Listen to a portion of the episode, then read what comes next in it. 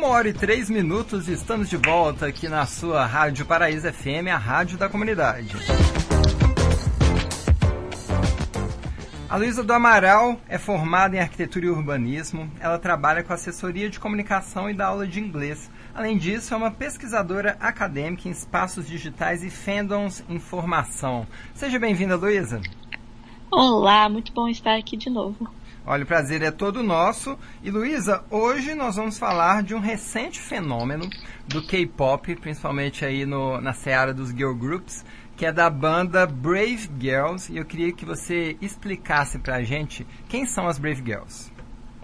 Vamos lá, as Brave Girls, elas são um grupo que debutou em 2011, na verdade, e elas foram formadas pelo grande produtor Brave Brothers. Ele foi um produtor bastante importante começou na YG. Uh, ele ficou na YG até 2008, mais ou menos, quando ele fundou a Brave Entertainment, que foi a agência através da qual ele debutou é, as Brave Girls. Então, elas debutaram ali em 2011. Uh, ah, tiveram uma carreira média, mas elas com os anos foi ficando cada vez mais difícil para elas, né? Uhum. Como acontece muitas vezes com girl groups. Uh, e nesse período, uh, é uma coisa muito comum com girl groups mais velhas, elas faziam muitos shows no exército, né, para soldados. Uhum. E ao longo desse tempo, elas foram, elas foram para vários campos diferentes ao longo do país. E o que causou foi que ano passado, é, ano passado não, começo desse ano, estou confundindo os anos já. Um vídeo delas é, alguém fez um editou um vídeo com os comentários de soldados falando que eram muito fãs delas. E esse vídeo viralizou.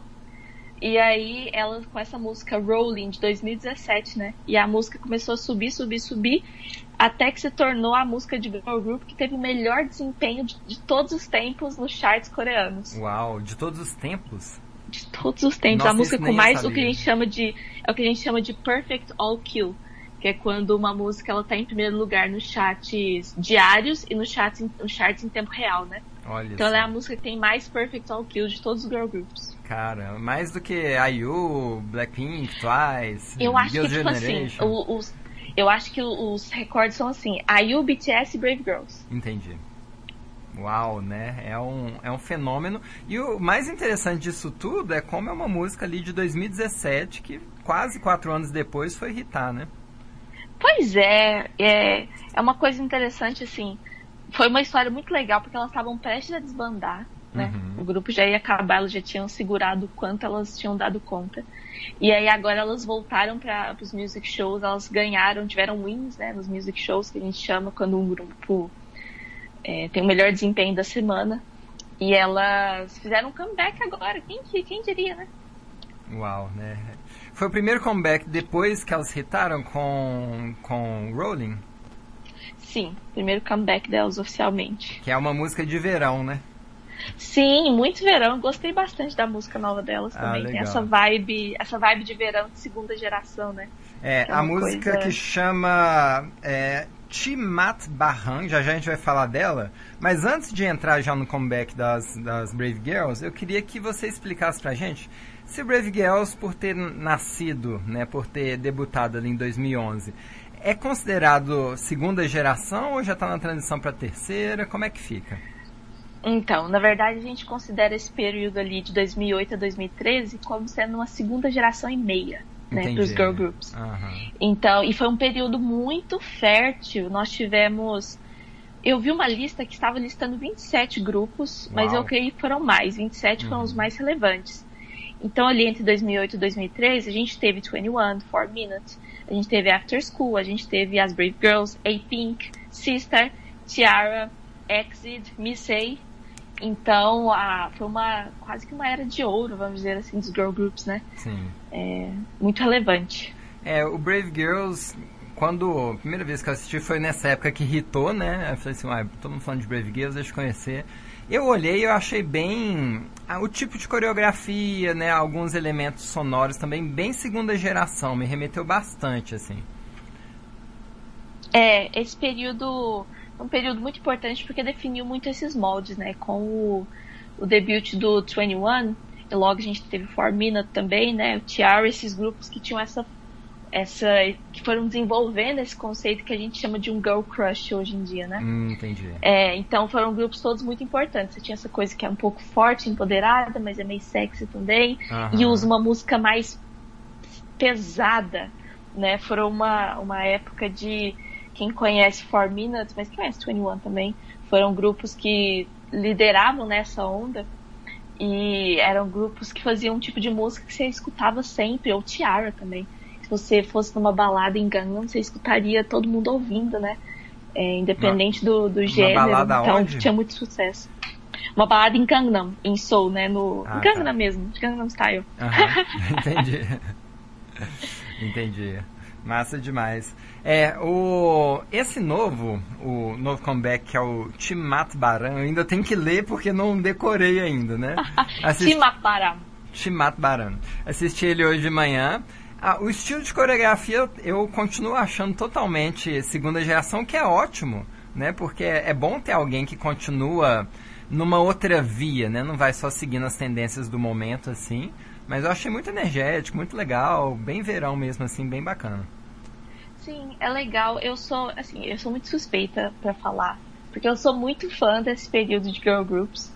É, meus, vários dos meus grupos favoritos debutaram nessa época, que são o After School, o Tiara, o FX também e as Nine Muses. Então, os grupos femininos que eu mais gosto debutaram nesse período, né? Então, eu Uhum. gosto muito desse tipo de música. É, foi uma coisa muito interessante pra mim, porque me aprofundar na história do K-pop fez eu descobrir coisas que eu nem sabia que eu gostava e que eu gostava. Uau, tipo Né? quê? E eu acho que essa esse tipo de música de, de balada, né? Que é uma música muito barulhenta e tem os. uh, eu- foi um tipo de coisa que eu nunca gostei quando eu era jovem, mas quando eu comecei a gostar de girl groups, eu descobri uma forma que eu conseguia gostar muito, né? É, apreciar esse tipo de música que tem essa, esses refrões repetitivos que grudam na sua cabeça, que são feitos pra você dançar, pra você curtir, né? É, que não, não necessariamente estão falando uma coisa muito substanciosa, Uhum. mas que vão marcar a sua experiência de, de escutar e vão fazer você ter um momento bom onde quer que você esteja escutando. Eu diria que seria isso. Sim, é, eu me identifico muito com isso que você falou, porque, como eu já disse, é um pouco contra-intuitivo eu gostar de, de K-pop. Porque era, tem muitos dos elementos que eu não gostava na adolescência, né? Eu não era um fã de pop na adolescência. Aí a parte do K-pop que tem algum diálogo com o pop ocidental é quase uma surpresa. Nossa, cara, eu tô gostando disso e tô amando, entendeu? E tá tudo certo, assim. É, e pra mim, na minha experiência, também é, é legal, porque eu fico assim, cara, isso é, é permitir se expandir, entendeu? Onde, onde você ficava meio tipo, bloqueado assim, falando, não, tipo, bora, bora curtir, bora aprofundar nisso aqui.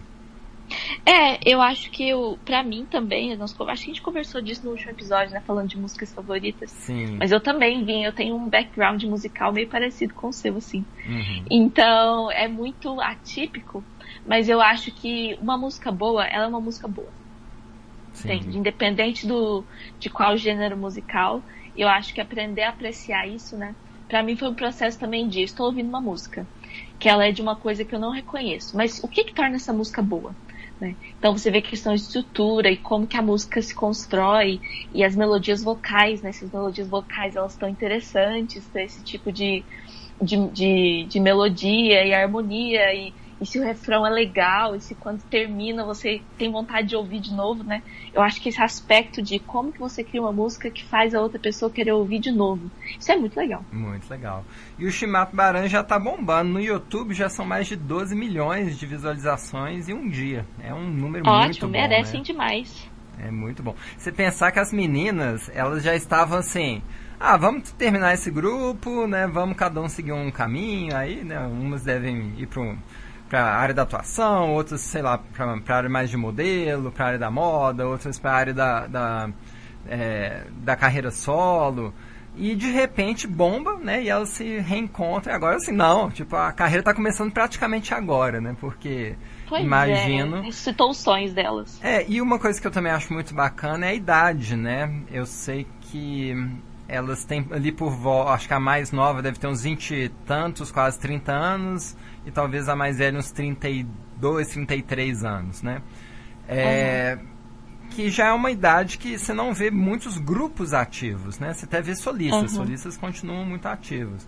Mas ainda mais de girl groups, né? Boy groups a gente tem é, Super Junior e, e, outros que continuam na atividade, né? O próprio Big Bang está retomando uma coisa ou outra também. Mas no girl groups é um pouco mais é um pouco mais raro, não é verdade? Bastante raro, eu diria é, o, o, tempo de vida útil, vamos dizer assim, de girl group é muito mais baixo, né? É muito mais difícil você ter uma, uma fanbase como boy groups conseguem construir, né? Em que você pode em que você consegue esse apoio de vida, né? Os boy groups, eles sabem que qualquer momento que eles voltem, é, eles ainda vão ter fãs esperando. Existe uma relação muito mais de fidelidade, né? Sim. Com girl groups isso acontece com mais dificuldade. E eu fico feliz demais de ver elas podendo viver esse sonho, né? De ter fama e de poder se apresentar e ter vitórias com isso, né? Sim. Luísa, e aconteceu uma, uma apresentação no, no evento que é o MMTG com Brave Girls e outros grupos né, dessa geração, inclusive alguns que você acabou de citar há pouco tempo. Fala um pouquinho dessa apresentação pra gente. Então, na verdade, foi o começou com um episódio do MMTG, né, em que eles fizeram tipo trouxeram alguns alguns convidados para falar de músicas que deveriam fazer um comeback, né? Já que estamos nesse momento, por que não trazer outras músicas de volta, né? E daí, nesse programa, inclusive, teve a participação do Sungwan, que é um dos membros do Seventeen. E eles falaram de algumas músicas e isso foi, foi fomentando uma discussão que acabou virando um, esse show, né? Uh, nesse show a gente teve apresentações da, da, do After School, que apresentaram as músicas, os hits delas, Bang e Diva. Inclusive Diva, que é uma música produzida pelo Brave Brothers, Olha o só. produtor dos Brave Girls.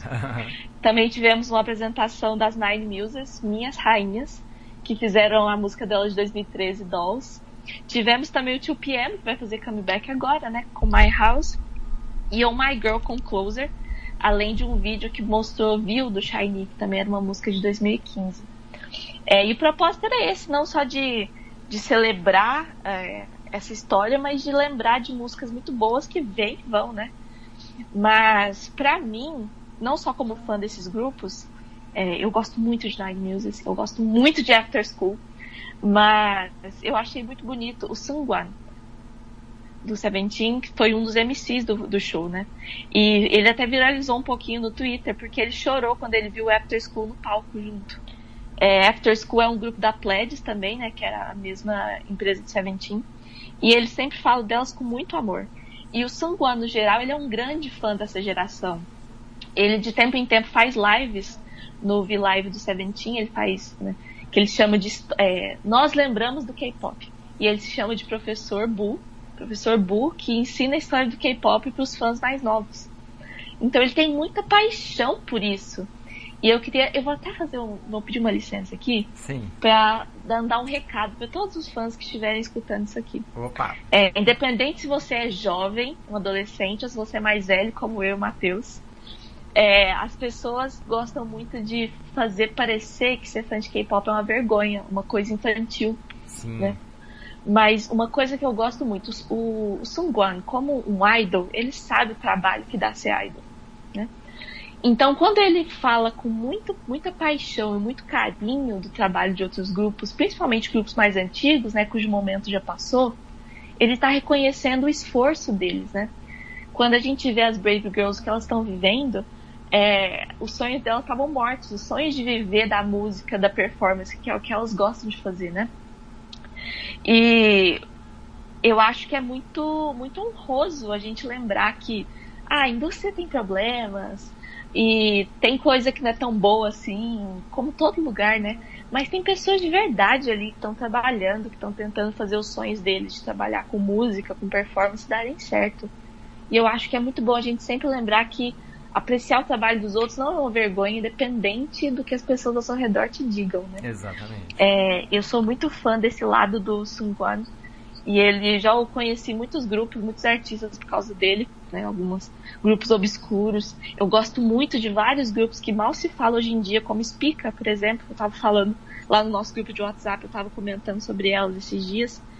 Spica foi um grupo de segunda geração que durou muito pouco tempo, mas lançou muitas músicas boas. E eu gosto de descobrir essas coisas e de falar também para os outros, porque vai se perdendo com o tempo, né? Sim, com certeza. É... Então é, eu acho que é muito bacana da gente ter esse, esse retorno. É, com certeza. Ô Luiz, eu queria aproveitar o tempo, né, que hoje a gente ainda tem mais cinco minutos disponível aqui. Você escreveu uns textos bem, bem legais, assim, tiveram uma repercussão bacana na internet. Então eu queria pedir para você falar, né, aonde você escreve, os ouvintes que estiverem acompanhando a gente, onde que podem descobrir os seus textos e quais foram os temas que você abordou recentemente. Muito bem, é, eu tenho um blog desde 2011, ele se chama Corvo Correio. É uma brincadeirinha porque eu gosto muito de corvo com pombo correio, né? Uhum. É, nesse blog eu já publiquei muitos assuntos, mas recentemente, como eu, eu tenho uma certa experiência com pesquisas na área de fandom e de K-pop, né? Eu comecei a escrever mais sobre isso, sobre minhas impressões e entendimentos sobre o trabalho de idols, né? Essa semana foi aniversário do meu K-pop boy favorito, que é o Roshi, do Seventeen. Uhum. E eu aproveitei a oportunidade para escrever um texto falando sobre como eu vejo é, o trabalho de ser um idol, né? Então tá lá no meu blog. Eu a, gostei muito de ver a, a repercussão, algumas pessoas vindo falar comigo. E a, não só aprendendo, mas se identificando também, né? Como o processo de ser fã e de refletir um pouquinho pode te mudar. Se alguém estiver ouvindo, tiver curiosidade, pode olhar meu blog corvocorreio.com. Eu adoraria saber a sua, opinião e o que você pensa sobre ser fã de idols e como é diferente de ser fã de outras pessoas. Tá muito legal, viu? O do, o do Roche eu, eu li, né, esse do, da questão de ser idol, eu li, na verdade, acho que uns dois terços. Né? Na hora que tava terminando, aí chegou um compromisso, ainda não consegui retomar o, o, o texto. Mas tá de parabéns, viu, Luísa? Muito obrigado pela participação. E o que, que a gente vai ouvir agora, hein? Vamos ouvir Rolling das Brave Girls. Eu sei que ela estiver no comeback agora, mas eu quero exaltar um pouquinho mais Rolling porque merece. Maravilha. Luiz, um grande abraço e até a próxima, viu? Muito feliz, até a próxima. E 20 minutos. Paraíso F. Paraíso.